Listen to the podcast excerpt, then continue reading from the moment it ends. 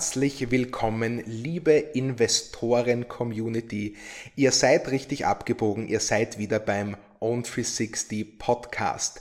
Herzlich willkommen, lieber Thomas. Hallo Max, hallo liebe Community. Ich freue mich, dass ihr heute wieder eingeschaltet habt. Es ist mir ein großes Vergnügen und wir haben auch ein besonders wichtiges Thema für euch heute vorbereitet. Und zwar die Dividenden. Jetzt hat es euch sicher vom Hocker gehaut. Keine Sorge, wir wissen, es gibt viele Fragen, aber es wird auch heute viele Antworten geben. Zuvor allerdings, wie üblich, möchten wir ganz kurz auf das User-Feedback eingehen, das uns erreicht hat. Und das war in erster Linie, Thomas, glaubst oder glaubst nicht, wir haben sehr viele Komplimente bekommen. Du hast es gesehen in der App, das weiß ich natürlich. Und dafür wollten wir uns jetzt einmal ganz kurz einfach bedanken, dass es euch gefällt. Das ist ein Wahnsinn, oder Thomas? Ja, absolut. Ich wollte mich auch dafür bedanken. Ich glaube, die positive Resonanz, die wir auf dem Podcast bekommen, ist, äh, ist eines von diesen, diesen kleinen Erfolgen, die man auch braucht als Unternehmer, dass man die Freude nicht verliert bei all den Herausforderungen, die man auch zu meistern hat und gerade diese Podcast-Serie, die wir jetzt ja seit ein paar Monaten machen, ähm, gehört zu diesen wirklichen kleinen Erfolgen für mich. Mittlerweile ist es fast ein großer Erfolg geworden. Ja, das darf man und, sagen. Und äh, ich weiß das sehr zu schätzen und, äh, und freue mich immer über Feedback und auch über Fragen, die uns zu neuen Themen führen könnten bin da sehr froh, dass sich jemand interessiert für meine Meinung. Schaut ganz so aus, Thomas. Damit ähm, sprichst du schon das an, was ich als nächstes geplant habe, wenig überraschend. Und zwar wollen wir natürlich auch diesmal auf das ein oder andere Kommentar eingehen. Da haben wir folgendes, Thomas, von Ewig Student. Einer unserer User, die uns gut bekannt sind, die schon länger dabei sind. Ja, Grüße gehen raus an der Stelle. Der sagt folgendes, Thomas. Wenn die Kryptos schon Thema sind, wie wäre es mit einer Zusammenarbeit mit Bitpanda, so von österreichischem Unternehmen zu österreichischen Unternehmen? Ja, also ich wäre natürlich der Letzte, der sich dagegen verwehren würde. Ähm, Bitpanda hat es geschafft, dadurch, dass sie ähm, dieses Kryptothema sehr früh bedient haben, ähm, hier eine große Gruppe an Menschen zu erreichen. Und äh, wenn es da Interesse geben würde, auch ein Anlageprodukt wie unseres zum Beispiel auf deren Plattform anzubieten, dann würde ich mich natürlich wahnsinnig darüber freuen. Ich glaube, äh, den ersten Schritt ist man ja mal gegangen, auch dort, indem man sich verbreitet hat Richtung ähm, Teilaktien. Kontroverses Kontrovers. Thema, über das wir auch schon gesprochen haben. Aber ich würde mich natürlich darüber freuen. Ich glaube, was unsere Plattform betrifft, haben wir eine bewusste Entscheidung getroffen, dass wir äh, bei Sparplänen und Fondssparplänen bleiben. Ich glaube, das ist ganz wichtig, weil der Reiz, in Einzeltitel oder auch in Kryptos zu investieren, äh, sehr, sehr groß ist, ähm, aber im Wesentlichen eine spekulative Tätigkeit ist. Und wir wollen für Anleger da sein, die, die langfristig äh, Geld sinnvoll in wertschöpfende Assets investieren. Ich glaube, wir werden uns vielleicht eher nochmal in die Richtung Pensionsansparprodukte entwickeln. Aber hier soll es wirklich darum gehen, dass wir unser Geld vernünftig verdienen wollen mit äh, langfristiger Anlage und nicht ähm, so ein bisschen so in diese meines Erachtens auch Falle tappen, ähm, die viele von den Neo-Brokers ähm, aufbauen ähm, nämlich dass sie zwar Fondssparpläne anbieten, das aber eigentlich nur deshalb tun, damit die Anleger dann auf ihrer Plattform spekulieren. Äh, davon halte ich nichts, äh, das will ich auch nicht fördern. Gut gebrüllt, Löwe. Da weiß ich wieder, warum ich dabei bin. Ähm, ja, es ist das langfristige Anlegen bei uns. Und äh, schauen wir mal, ob da eines Tages äh, Bitpanda vor der Tür steht. Wer weiß. Ja. Der zweite Kommentar, Thomas, äh, den ich dir jetzt vorlesen möchte, der ist von Josie A. Auch äh, ein äh, User, der uns sehr gut bekannt ist und der sehr engagiert kommentiert. Vielen Dank dafür. Der Kommentar lautet wie folgt, Thomas.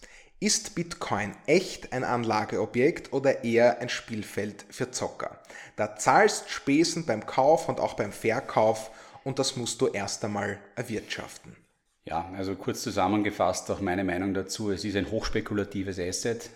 Das heißt, äh, als Anlageobjekt wirklich nur geeignet in kleinen Dosen, ähm, um dort darauf zu spekulieren, dass es zu spektakulären äh, Wertzuwächsen wie in der Vergangenheit kommt. Es ist tatsächlich so, wie du es beschreibst, dass die Transaktionskosten da massiv hoch sind. Das ist auch der Grund im Übrigen, warum die Bitbandas dieser Welt äh, alle so gut Geld verdienen. Tja. an den Gebühren, die alle da einzahlen. Das ist nichts Verwerfliches, aber ich glaube, das muss man auch mal so gesagt haben. Ist ja auch nicht in anderen Assetklassen nach wie vor so. Ich glaube, das ist etwas, was man gar nicht müde werden kann zu erwähnen. Auch beim Kauf einer Anlage Immobilie hat man im ersten Moment einmal, wenn man den Kauf abgeschlossen hat, 10% dann verloren. Na, servus. Weil das sind ungefähr die Transaktionskosten, die anfallen, um den Eigentumstransfer eines, einer Wohnimmobilie abzuwickeln, Vertragserrichtungskosten, Grundbucheintragungsgebühren und so weiter und so fort. Und äh, ich glaube, das ist einfach der wirkliche Magie des Aktienmarkts, dass der Eigentumstransfer eines Unternehmensanteils eigentlich fast nichts kostet. Äh, Im Verhältnis zu solchen Eigentumstransfers ähm, wie heute noch im Bereich der Kryptowährungen oder auch im Bereich insbesondere der realen Assets im äh, Real Estate-Bereich ist es eigentlich nichts. Ja. Also, das muss man schon sagen. Es ist wirklich. Es ist atemberaubend, wie günstig es ist, äh, Eigentum an international tätigen Unternehmen zu erwerben. Äh, wir haben es eh schon mal erzählt, nicht für mich als äh, Fondsmanager kostet so eine Transaktion insgesamt, wenn wir 50.000 Euro oder so kaufen von Siemens, kostet das vielleicht 100 Euro. Ja. Das ist schon spektakulär, das muss man echt sagen. Und äh, davon profitieren dann Zehntausende Anleger, sodass es für den einzelnen Anleger wirklich in der nicht, zehnten Nachkommastelle eine Auswirkung hat. Das ist schon beeindruckend. Das ist es. Ich stelle fest, Thomas, ähm, du bleibst sehr konsistent in deiner Meinung, weil genau so, also betreffend Kryptowährungen und Gebühren, hast du das auch in unserem Blockchain- und Kryptowährungen-Podcast gesagt. So viel dazu, liebe oder lieber Josie A. Vielen Dank für diese coolen Kommentare. Vielen Dank auch äh, für eure Anregungen. Wenn ihr Lust habt, folgt uns gern auf Spotify, Apple Podcasts und Soundcloud. Wir freuen uns dort sehr über eure Abonnements. Und damit, Thomas, äh, wenden wir uns jetzt unserem Hauptthema zu. It is the time of the year. Äh, die Dividenden, zumindest äh, bei uns, sind fällig. Es ist soweit, der Dezember ist gekommen. Wir haben uns alle schon darauf gefreut. Deswegen, Thomas, besprechen wir heute auch unsere heißgeliebten Dividenden. Und damit wir alle wissen, worum es geht, ja, also wir wollen da jetzt mal in aller Kürze ganz bei Null anfangen. Was sind die Dividenden genau, Thomas? Ja, ich glaube mal, das Erste, ähm, was wichtig ist, ist das wirklich Unterscheiden zwischen den Dividenden, die die Unternehmen auszahlen und die am Konto des Fonds einlangen und der Fondsausschüttung. Das ist ja schon mal wichtig, okay. Also das, was äh, ich da jetzt gerade durchgehört habe, von dem, was du gesprochen hast, das ist die Fondsausschüttung. Das ist das, was am 15. Dezember für beide Fonds passieren wird, wo wir im Wesentlichen das ordentliche Ergebnis des Fonds der, der, des vergangenen Fondsjahres, das immer von 1. Oktober bis 30. September läuft, an die Anteilseigner ausschütten. Dieses, ich habe es so verklausuliert ordentliche Ergebnis genannt, das ist im Wesentlichen, setzt sich das zusammen aus den Dividenden, die der Fonds erhält, ähm, berücksichtigt aber auch die Gebühren, die davon abgezogen werden. Das kann man sich eben wie, bei einem Unternehmen vorstellen.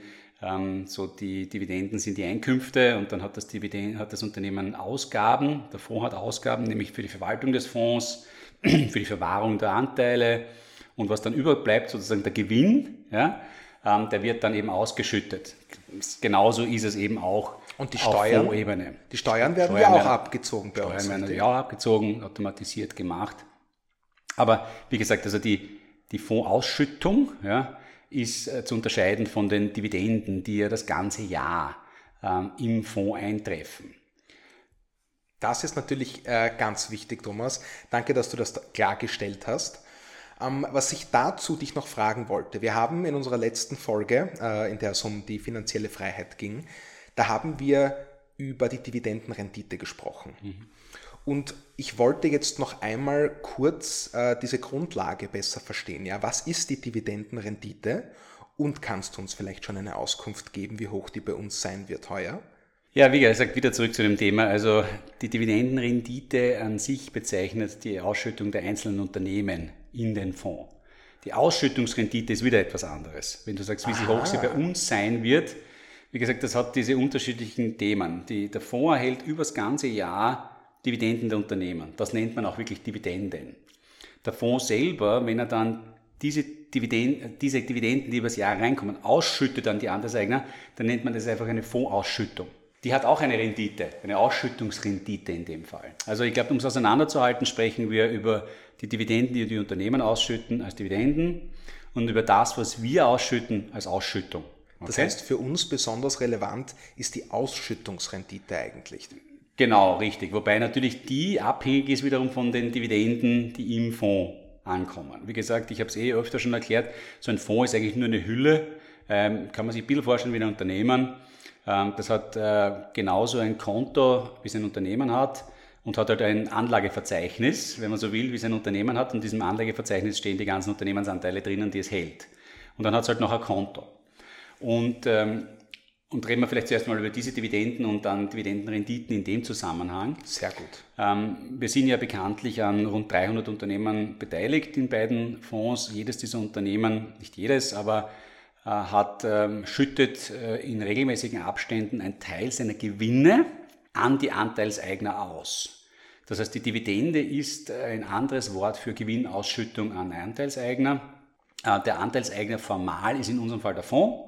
Deswegen bekommt eben der Fonds, das Konto am Fonds, diese Zahlungen.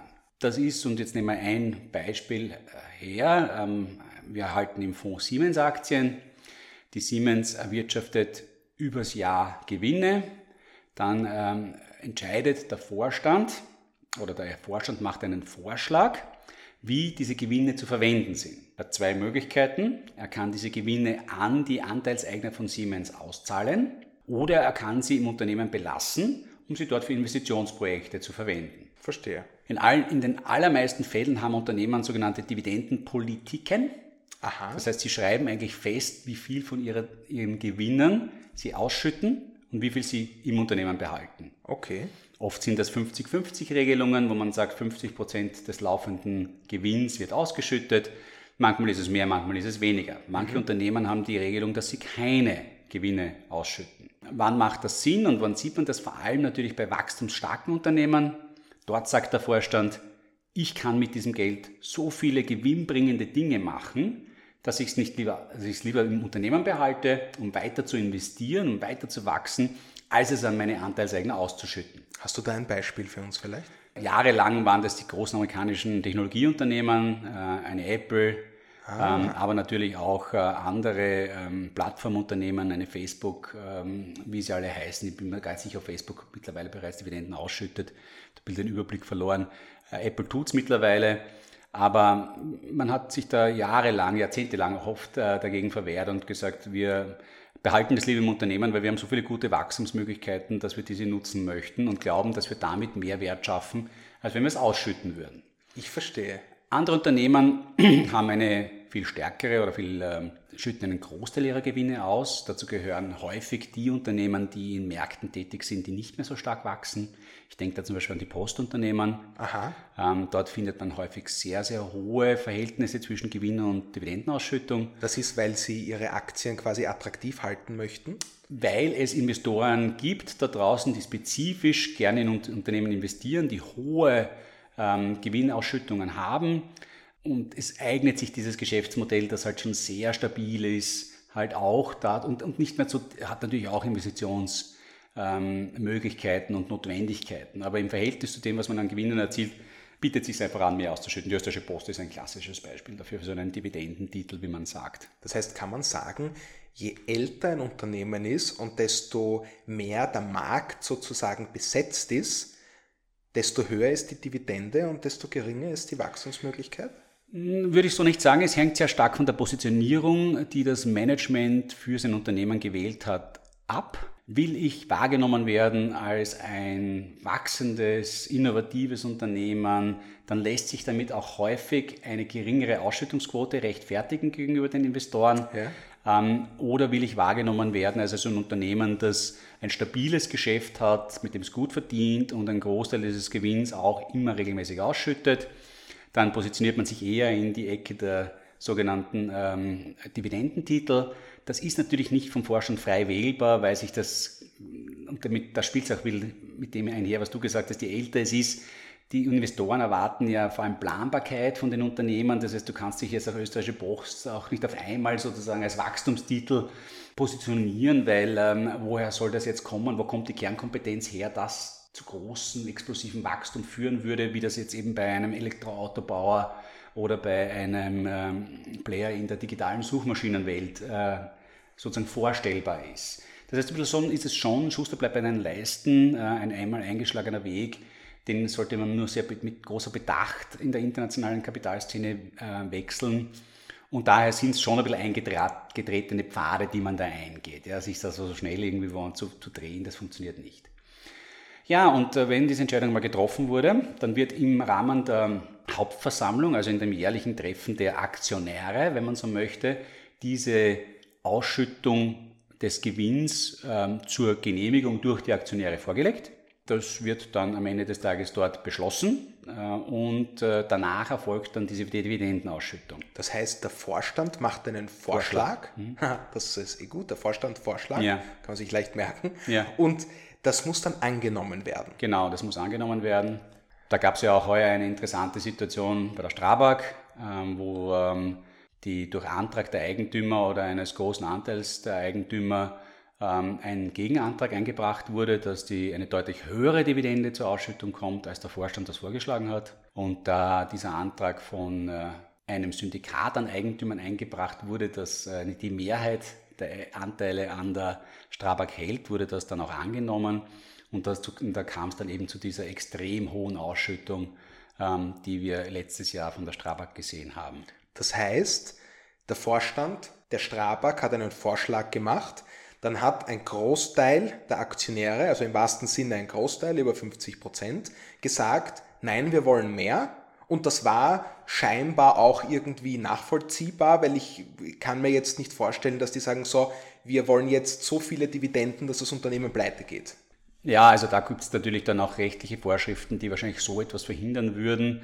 Ähm, das heißt, dass man das überziehend machen würde, das könnte man wahrscheinlich dann auch rechtlich angreifen. Die grundsätzliche Frage, die sich bei allen Unternehmen ja stellt, ist das, wer ist der bessere Verwender von Kapital? Ist es der Vorstand des Unternehmens oder ist es der Eigentümer? Immer dann, wenn ich dem Vorstand quasi das, das Recht gebe, das Geld zu behalten im Unternehmen, um es dort weiter zu investieren, sage ich im Wesentlichen, du kannst damit mehr Geld verdienen, als wenn du es mir ausschüttest und ich woanders investiere. Oh, ja? das ist ja spannend. Also das ist ja sozusagen die, das ist ein ganz ein großes Grundthema der Unternehmensstrategie und der, wie soll ich mal sagen, was jetzt das Verhältnis ist zwischen eines Eigentümers mit seinem Management, das auch dazu geführt hat im Wesentlichen, dass sich heutzutage die Unternehmen immer stärker fokussieren auf einzelne Teilbereiche. Ähm, es gab früher immer wieder so große Konglomerate, also Unternehmen, die unterschiedlichste Dinge gemacht haben. Äh, eine Siemens ist immer ein, Siemens ist eigentlich ein klassisches Beispiel momentan dafür. Und äh, viele institutionelle Investoren insbesondere sagen quasi, na, ich will nicht in äh, ein Unternehmen investieren, das sowohl Medizintechnik als auch Energie als auch klassische Industrietechnik macht. Aha. Sondern ich will entscheiden, ob ich mein Geld in Medizintechnik, Industrietechnik oder Energietechnik investiere. Okay. Das heißt, ich will nicht, du lieber Vorstand, kriegst von mir das Geld nicht, um diese Entscheidung zu treffen, sondern ich will diese Entscheidung treffen. Und was dann oft häufig passiert ist, dass, ähm, dass das wahrgenommenerweise dazu führt, dass einige unter, große Investoren nicht bereit sind, in solche Unternehmen zu investieren. Und dementsprechend diese Unternehmen tendenziell sich momentan gerade wieder in einer Welle eher aufspalten, was man bei der Siemens ja ganz stark sieht. Mit der Aufspaltung in die Energy, in der Aufspaltung in die ähm, Healthineers, äh, wo man einfach gesagt hat, quasi, ja, der Aktionär selber soll seine Entscheidungen treffen, wo er seine Schäfchen quasi parken möchte. Da sieht man äh, global zurzeit einen Trend zur Aufsplittung von äh, Konglomeraten, also Unternehmen, die in unterschiedlichen Industrien tätig sind. Auch General Electric ist äh, ein Unternehmen, das ja ähnlich wie den Siemens ein großes Industriekonglomerat war, das Teilbereiche abspaltet, um, um am Ende des Tages mehr Verantwortung oder mehr Möglichkeiten dem Aktionär wieder zu geben, zu sagen, Selbstentscheidungen zu treffen.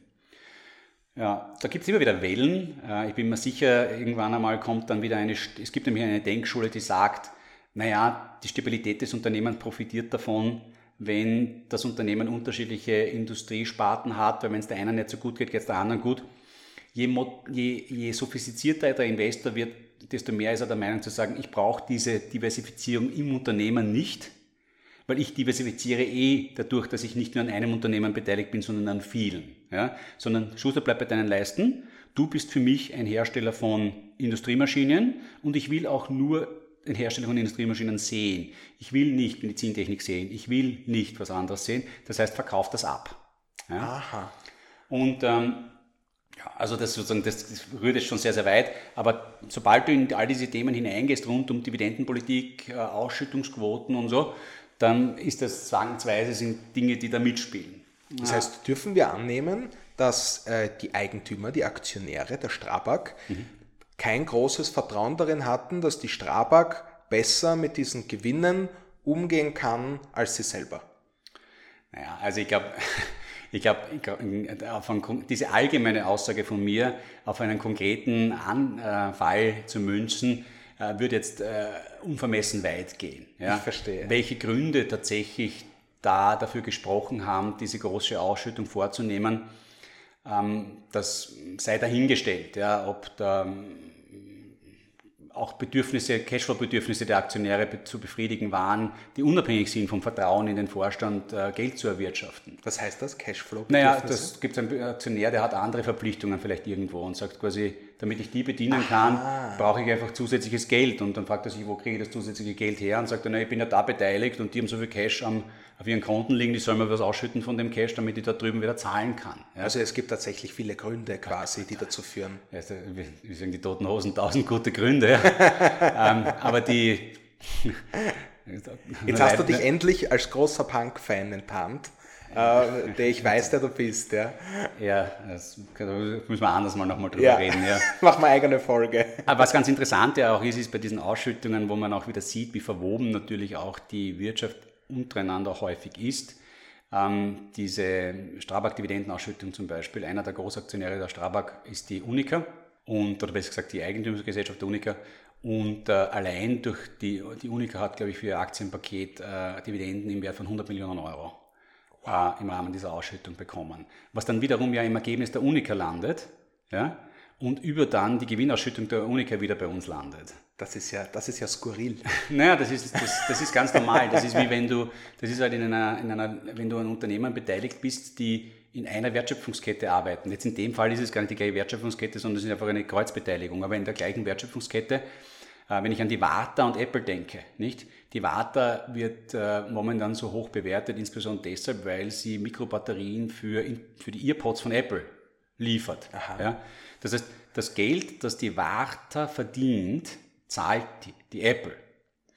Nicht? Also äh, teilweise. Also Apple äh, hat jetzt einen geringeren Gewinn dadurch, dass sie zwar an die Warta was zahlt, aber dafür kriege ich dann von der Warta wieder was, wenn ich da beteiligt bin.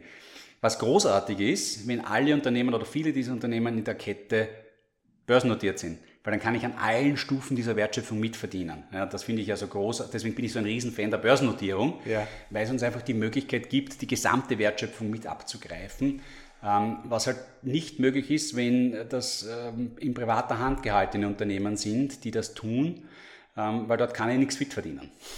Das heißt, um das nochmal zusammenzufassen, wenn die Strabag große Dividendenausschüttungen macht, dann gelangt das über unsere Strabag-Anteile erst einmal zu uns, direkt in den Fonds. Ja. Oder durch die Beteiligung der Unica zuerst zur Unica, die dann auch ja natürlich Dividenden an uns ausschüttet und so wieder bei uns landen. Ja, genau. Das, das ist, ist, tatsächlich äh, so, ja. Das ist magisch. Ja, das ist magisch. Nein, richtig, absolut, aber die ähm, ist schon spannend. Aber vielleicht nochmal wirklich sozusagen zurück zu deiner ursprünglichen Frage, wo du über Dividendenrenditen gesprochen hast. Ja. Danke. Eine Dividendenrendite ist im Wesentlichen dann ein Ausdruck einerseits der Gewinnstärke eines Unternehmens als auch seiner Dividendenpolitik. Weil wenn ein Unternehmen viel Gewinn macht, aber nichts davon ausschüttet, hat es eine niedrige Dividendenrendite. Mhm. Wenn es viel Gewinn macht und viel davon ausschüttet, dann hat es eine sehr hohe Dividendenrendite. Okay, ja? das mal verständlich. Ähm, aber, aber es kann natürlich auch sehr hohe Gewinne machen nichts ausschütten. Also die Dividendenrendite alleine ist noch keine aussagskräftige Zahl für die Performance eines Unternehmens. Okay. Ja? Das okay. ist mal das Erste. Was bezeichnet sie eigentlich? Sie, bezeichnet das Verhältnis der Dividende pro Anteil im Unternehmen, also eine Aktie, es wird typischerweise pro Aktie angegeben. Eine Siemens-Aktie schüttet 1,2 Euro Dividenden aus. Ich sage mhm. jetzt eine Hausnummer. Ja. Und eine Siemens-Aktie hat zu einem gewissen Stichtag, zu dem ich das berechne, 100 Euro gekostet dann wäre die Dividendenrendite 1,2 Prozent. 1,2 Euro dividiert durch 100 Euro ist dann 1,2 Prozent. Das ist die Dividendenrendite. Alles klar. Da gibt es unterschiedliche Arten und Weisen. Typischerweise nimmt man, meines Erachtens auch richtigerweise, den Kurs zu Zeitpunkt des Jahresabschlusses an. Das heißt, wenn der Jahresabschluss der Siemens am 30.09. Ähm, zum Beispiel stattfinden würde, dann sagt man, was war der Kurs am 30.09. und durch den dividiert man dann, Dividende, also Dividende wird dann mit dem dividiert. Das ist aber jetzt willkürlich festgelegt, oder? Ja, das ist eben genau das Problem bei den Dividendenrenditen. Es gibt so eine richtige, hundertprozentige Regel gibt es nicht. Ja? ja. Häufig wird es mit dem Jahresendkurs gemacht weil natürlich viele Unternehmen auch mit Jahresende ihre Bücher schließen. Also am 31.12. Okay. Aber es gibt okay. natürlich viele Unternehmen, die schließen ihre Bücher am 30.09.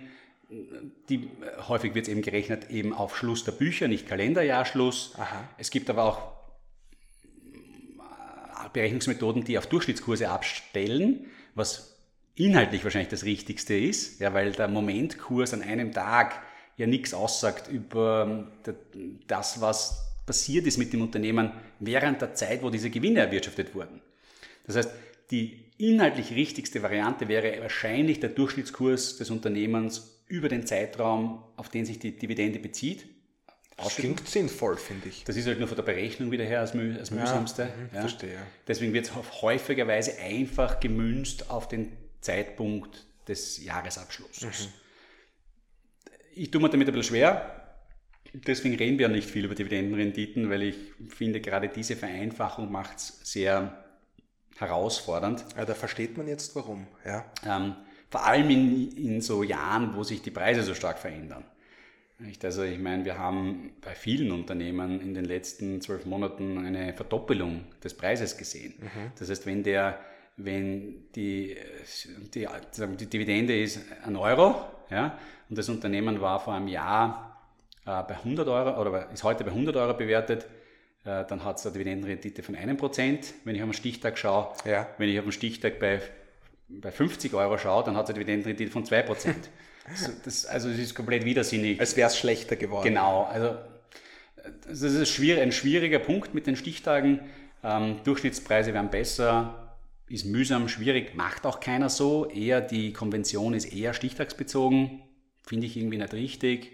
Deswegen bei uns absolute Zahlen und keine Renditen. Thomas, dann, äh, dann kommen wir jetzt nochmal auf die Frage der Fragen, ja, mhm. den Knackpunkt, der Knackpunkte zurück. Jetzt bin ich gespannt.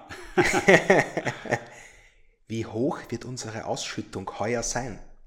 Okay, sehr gut. Also ganz kurz nochmal zu dem Thema Ausschüttung. Also die Dividenden also erfolgen in den Fonds hinein, kommen dort auf dem Konto an und werden von uns übers Jahr hinweg wieder in Anteile investiert. Also ja. Die liegen einfach nicht herum als, als Bargeld oder als, als, als Giralgeld halt am Konto. Wer ähm, schaut drum?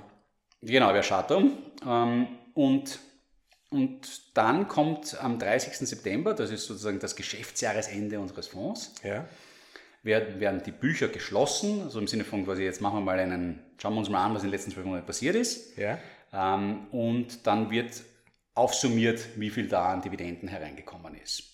Das ist ganz schön mühsam, ganz schön aufwendig, weil wir reden über 500 plus Dividenden. So, jetzt wird dieser, diese Buchhaltung gemacht für unseren Fonds, wird das alles wird zusammengeschrieben und da kommt dann raus, insgesamt hat der Fonds nicht, x 100.000 Euro an Dividenden bekommen.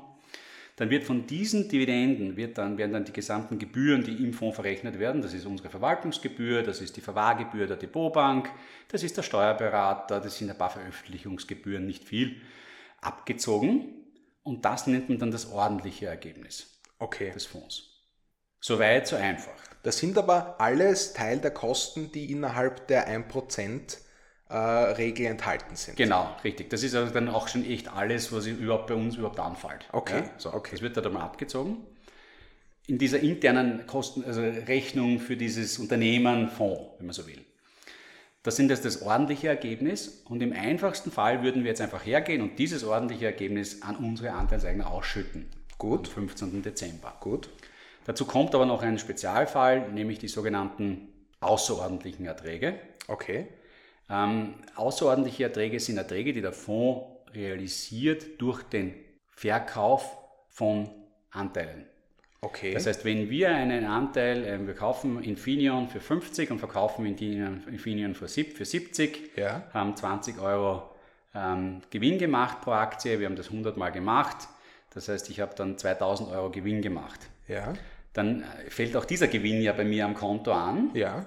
Und auch dafür haben wir eine, eine Regel, da gibt es eine, ähm, eine im österreichischen Steuerrecht eine Situation, dass 40 Prozent dieser Gewinne, wenn man sie im Fonds belässt, nicht unmittelbar besteuert werden. Aha. Und das ist einfach gescheit, weil ich dann sozusagen, bevor ich die Kapitalertragssteuer von 27,5 Prozent zahle, mit diesem Geld weiter anlegen kann. Ja, natürlich, ja. Ja, so deswegen machen wir das auch. Okay. Das heißt, von diesen außerordentlichen Erträgen bleiben 40 Prozent im Fonds, weil das einfach steuerlich Sinn macht. 60 Prozent schütten wir aus. Okay. Das heißt, zu den ordentlichen Erträgen kommen dann auch noch diese sogenannten außerordentlichen Erträge, 60 Prozent davon. Ja, da freue ich mich. Genau, und das zusammen ergibt dann sozusagen die Ausschüttung. Die außerordentlichen sind bei uns typischerweise sehr, sehr gering, weil wir ähm, ja kein tradender Fonds sind, der sozusagen irgendwelche ähm, Ideen darüber hat, wann es jetzt gescheit ist und, und, und, und nicht so gescheit ist zu kaufen oder zu verkaufen, sondern es kommt bei uns eigentlich immer nur dann vor, wenn Unternehmen den Fonds verlassen. Ähm, und, ähm, Also wenn sie quasi rausgevotet werden. Genau, zum Beispiel, wenn sie rausgevotet werden, äh, wenn sie ihre Relevanz für den jeweiligen Fonds verlieren. Ja, ja. Das war jetzt aber zum Beispiel bei unserem Deutschland-Produkt äh, heuer der Fall, dass wir jetzt wieder sehr stark auf den Standort Deutschland fokussiert haben. Das war davor ähm, ein bisschen so eine Mischung eher auf den Dachraum, also Deutschland, Österreich, Schweiz. Das heißt, wir haben dort im September noch ein paar Aktien verkauft, die jetzt für den Deutschland alleine weniger Lokalrelevanz haben Aha. und haben dort teilweise hohe äh, Gewinne realisiert. Ja. Dementsprechend wird auch die Ausschüttung heuer im Deutschlandfonds deutlich höher sein als im Österreich-Fonds. Ähm, das ist aber jetzt nicht weder gut noch schlecht, sondern das ist einfach eine Realität dieses Prozesses, der sich dort abgespielt hat. Äh, wir reden heuer ähm, im, ich habe es jetzt wirklich nicht auswendig da, Ja. aber im österreichischen Produkt wieder um Ausschüttungen in der Größenordnung, wie sie vor zwei Jahren waren, also vor der Covid-Krise. Wir warten ja, während Covid haben die Unternehmen ja die Dividendenzahlungen stark eingeschränkt. Das heißt 1,60, 1,70 Irgendwo in dem Dreh zwischen 1 und 2 Euro. Oh, ja. Ähm, in Deutschland ist es über 2 Euro. Hör auf. Voranterschein, ja. Na, da kann man sich nur freuen. Wie gesagt, es Das ist, ist, ja, doch es ist das außerordentliche Ergebnis. genau, geprägt. aber wir dürfen ja nicht vergessen, auch die Ausschüttungen sind ja bei uns auch wieder nur linke Tasche, rechte Tasche, nicht? Also es ist ja so, dass der Fonds dann Geld hergibt. Ja, was er schlecht jetzt im Fonds ist, hat, was er, weil weil, er den Fondspreis dann reduziert. Ja, Für ja. den Anleger ändert sich durch die Ausschüttung mal prinzipiell gar nichts. Ah, das ist wichtig. Nein, Das ist also wenn der Fondspreis 130 ist, Ja. und 2 Euro ausgeschüttet werden, dann ist der Fondpreis, wenn sich sonst nichts tut, am nächsten Tag 128. Okay. Also Fondpreis ohne Veränderung durch Marktpreisveränderungen plus Ausschüttung ist das gleiche. Okay, okay. Minus Steuern. Ähm, aber die, ähm, das heißt, für den Anleger ändert sich da nichts. Warum schüttet man denn dann überhaupt aus? Ja, genau. Um eben zu zeigen, dass Anlagen in Unternehmen auch laufende Erträge erzeugen und äh, man sich das aussuchen kann, ob man das haben möchte oder nicht. Bei uns ist es ja so geregelt, dass man auch äh, in der App ähm, die Einstellung treffen kann, will man diese Ausschüttung tatsächlich behalten oder will man sie gleich wieder reinvestieren. Ich habe es auf Wiederveranlagung. Genau, das machen 95 mehr Prozent unserer Anleger. Da wird es zwar formal ausgeschüttet, kommt aber gar nie auf das Konto des Kunden, sondern wird unmittelbar wieder in den Fonds hinein investiert. Aber es steht ja dann schon da, nicht, dass sich mein Depotwert durch die Ausschüttung erhöht hat. Der kann sich durch die Ausschüttung nicht erhöhen, weil er in dem Moment sozusagen zuerst wieder, äh, ja, wenn du den Fondspreis nicht mit einberechnest, ja, aber du hast ja die Fondspreisreduktion, die du mitdenken musst eigentlich. Ah ja. Und ah, also ja. quasi Fondpreis plus Ausschüttung. Fondpreis heute ist gleich Fondpreis morgen plus Ausschüttung. Ja? Das Okay. muss also eine, eine Gleichung sein. Marktbewegungen jetzt abgesehen. Ja? Also, Ja. Aber für den Anleger selber ist es eine Option. Er kann dieses Geld haben. Ähm, wir wollten von Beginn an immer diesen laufenden Charakter der Erträge zeigen. Dadurch, dass bei uns keine Kosten anfallen für diese Transaktionen, keine Kaufspesen, Verkaufsspesen, ist es auch tatsächlich wurscht. Man ist ein paar Tage lang nicht, nicht investiert. Ja? Weil tatsächlich dieses, mit diesem Geld, weil dieses Geld geht in Cash äh, auf unser Treuhandkonto, wo alle Kundeneinzahlungen gesammelt werden und von dort geht es dann wieder in den Fonds. Der ganze Prozess dauert wahrscheinlich fünf, sechs Tage. In der Historie, viele unserer Anleger, die uns schon lange kennen, werden jetzt lachen und sagen, das hat aber schon mal länger gedauert. Das hat damit zu tun, dass der 15. Dezember nicht ideal ist, weil da kommen dann die Feiertage und wenn es dann nur irgendwie einmal irgendeine Verschiebung um einen Tag dabei hast und du kommst in den 24. hinein, bist du in der klassischen Rüde Gack, wie man so schön sagt, ja? ähm, weil ähm, dann hast du die Feiertage, dann kommt Neujahr, das ist ein Drama. Ja? Das Ganze ist eben noch nicht alles, auch in der Abwicklungskette hundertprozentig automatisiert dann muss dann der eine einmal irgendwo auf den Knopf drücken, dann drückt er auf den Knopf nicht, weil derjenige, der drücken soll, nicht da ist bei irgendeinem Abwicklungspartner und dann kann es halt einmal länger dauern. Ja. also das ist, ähm, da sind wir selbst leid geprüft. Wir würden uns wünschen, dass das alles viel besser und schneller geht. Äh, ist, geht aber halt nun mal nicht. Ähm, die Systeme, die es dafür braucht, und das ist ja eigentlich wieder ein weiteres äh, faszinierendes Faktum rund um das Anlegen in Fonds, da gibt es schon viele Player, die dann auch im Spiel sind, die die Anleger nie sehen. Und, und alle von denen sind mit, mit minimalen Gebühren zufrieden, das zu tun, was sie tun. Ähm, das ist schon auch wirklich ganz beeindruckend. Ja. Thomas, ähm, der Blick auf die Uhr zeigt mir, dass es leider schon wieder vorbei ist für heute. Ja, es war äh, mega interessant und auch zu wissen, wie hoch unsere Ausschüttungen ausfallen werden. Also nochmal um die 1,60, 70 sage ich jetzt, ja, für den Standortfonds Österreich, über 2 Euro für den Standortfonds Deutschland. Äh, das ist natürlich etwas, äh, das schick ausschaut sagen wir so. Äh, auch vielen Dank, dass du äh, uns aufgeklärt hast mit dem Unterschied zwischen äh, Dividenden, Ausschüttungen, Dividendenrendite und Ausschüttungsrendite. Äh, alles Begriffe, die ich mir gut merken werde und jetzt weiß, dass sie unterschiedlich sind. Thomas, äh, vielen Dank, dass du dir heute wieder Zeit genommen hast für uns. Es hat mir wie immer einen riesen Spaß gemacht. Ja, Gott sei Dank, noch, noch muss ich mich auf diese Sachen nicht besonders vorbereiten, weil ich noch aus dem Nähkästchen erzählen kann. Ja, dann schauen Und wir aus mal. Meinem, ja. Aus meinem bereits angeworbenen Wissen.